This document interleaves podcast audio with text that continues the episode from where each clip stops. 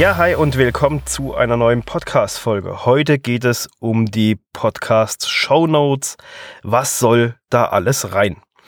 Das Thema ist für viele doch noch etwas undurchsichtig, war es zugegebenermaßen für mich auch und deshalb mache ich hierüber jetzt einfach mal eine Folge mit den Gedanken, die ich dazu habe.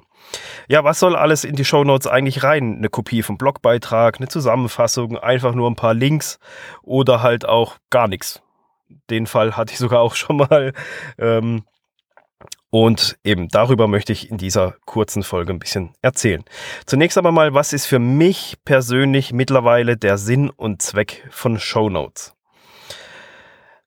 Ich hatte da auch sehr, sehr lange eben, wie ich schon gesagt hatte, dran zu knabbern und hin und her zu überlegen, was für, was kommt in die Show Notes. Und es hat sich einfach so im letzten Jahr rauskristallisiert, dass ich mir da selber auch ein bisschen klarer geworden bin. Und ja, mit den Shownotes gibt man dem geneigten Zuhörer die Möglichkeit, sich ganz kurz und knapp nochmal über den Inhalt einer Folge zu informieren. Ich hatte anfangs auch sogar komplette Blogbeiträge reinkopiert, weil ich es nicht besser wusste.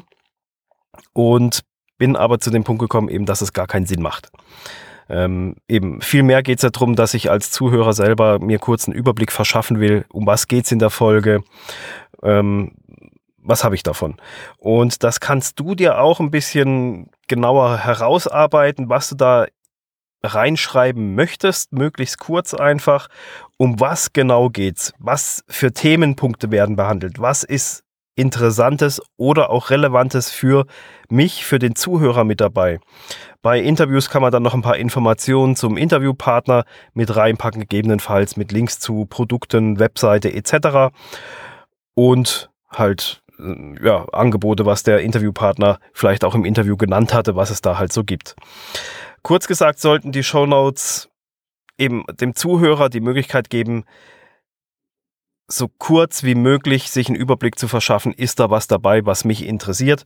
Sie sollten dem Zuhörer natürlich die Folge schmackhaft machen, sozusagen, denn er soll sich ja dazu entscheiden, eure Podcast-Folge anzuhören. Das wird er nämlich sehr wahrscheinlich nicht machen oder halt tendenziell weniger machen, wenn da ein kompletter Blogpost mit über 2000 Wörtern drin steht, den er dann erstmal durchlesen darf. Weil das ist ja der Vorteil vom Podcast, dass man die unterwegs anhören kann und nicht, dass sie keine aktive Zeit binden. Und wenn ich da jetzt einen kompletten Blogpost mit 2000 Wörtern oder 3000, 4000 Wörtern reinschreibe, dann ist das nicht so ganz Sinn und Zweck. Ebenso war es bei mir eine ganze Zeit lang, dass ich eben ganze Blogposts reingeschrieben habe, auch hier von diesem Podcast, einfach weil ich da schnell was drin haben wollte.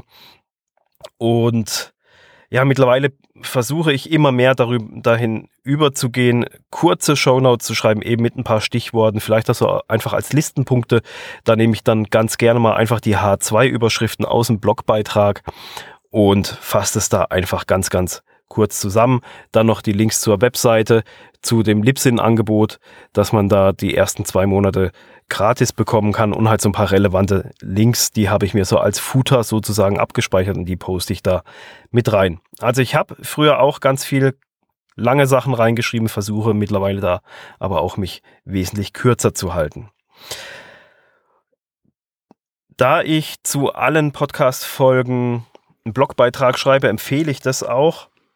Wer sehr ausführlich schreibt, eben einen eigenen Blog oder ein eigenes Word-Dokument verfasst, um sich da reinzufinden, der sollte unbedingt einen Blog dazu machen, weil Google liebt weiterhin schriftlichen Content und ja, du hast ja nicht immer direkten Zuhörer. Die, die, viele Leute kommen vielleicht gar nicht zu dir, weil sie über einen Podcast kommen, sondern die lesen erstmal, weil sie dich über Google finden, weil sie einen Beitrag finden, der relevant ist, den Google ihnen anzeigt oder eine andere Suchmaschine. Und somit kommt ihr erstmal als Leser auf deine Webseite und kommen damit vielleicht auch zum allerersten Mal mit dem Medium Podcast über dich in Kontakt. Also rein über das Lesen finden sie dann zu deinem Podcast. Deswegen, wenn du ausführlich schreibst, und das empfehle ich eigentlich auch, dass man parallel einen Blog dazu führt, einfach weil das so viel Content vorhanden ist, da kann man, den sollte man mehrfach einfach nutzen und man sollte diese Möglichkeit beim, beim Shop verpacken. Und ein weiterer Vorteil von einem Blogbeitrag ist natürlich auch die Möglichkeit, weitere interessante Themen anzuteasern, zu verlinken, auf eigene Produkte hinzuweisen, ähm, ein Opt-in anzubieten für ein Freebie, für ein E-Book etc. oder eine sieben Tage E-Mail-Serie, ein Mitgliederbereich, wo man mal reinschnuppern kann. All das ist im Podcast natürlich schwierig, weil der Zuhörer ja unterwegs zuhört und dann gar nicht schauen kann hm, nach Mitgliederbereich oder nach einem Freebie, Opt-in oder sonst sowas. Deswegen ist es immer gut, wenn man da halt auch eine entsprechende Plattform wie die Webseite anbietet, die dann halt mit Blogbeiträgen rund um den Podcast gefüttert wird. Einfach, dass man da noch das schriftliche Pendant dazu hat und den Leser oder Zuhörer da noch ein bisschen weiterführen kann. Ja, also zusammengefasst nochmal, eben halte dich kurz mit den Show Notes, versuch möglichst knackig auf den Punkt zu kommen, was der Zuhörer von der Podcast-Folge hat. Das muss kein ellenlanger Brief sein, sondern dann packe die lange, ausführliche, detaillierte Ausführung lieber in einen Blogpost, in einen Beitrag, den du dann verlinkst. Dort kannst du auch den Podcast mit einbinden. Dann hat der Leser und der Zuhörer gleich beide Kontaktpunkte. Einfach, er kann die Podcast-Folge anhören und er kann sich den Beitrag durchlesen und du hast ihn auf deiner Webseite, kannst ihn ähm, zu einem Opt-in bringen, zu einem, zu deinen Produkten etc. pp.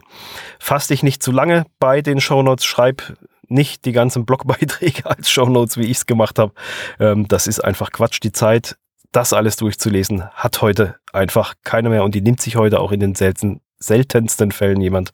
Und deshalb ist es, glaube ich, sehr, sehr gut getan, wenn man sich mit den Shownotes recht kurz hält und halt entsprechend auf die Webseite verlinkt, wo der Zuhörer dann einfach mehr lesen und erfahren kann. Ja, wir hören uns dann wieder in der nächsten Folge. Bis dann. Ciao.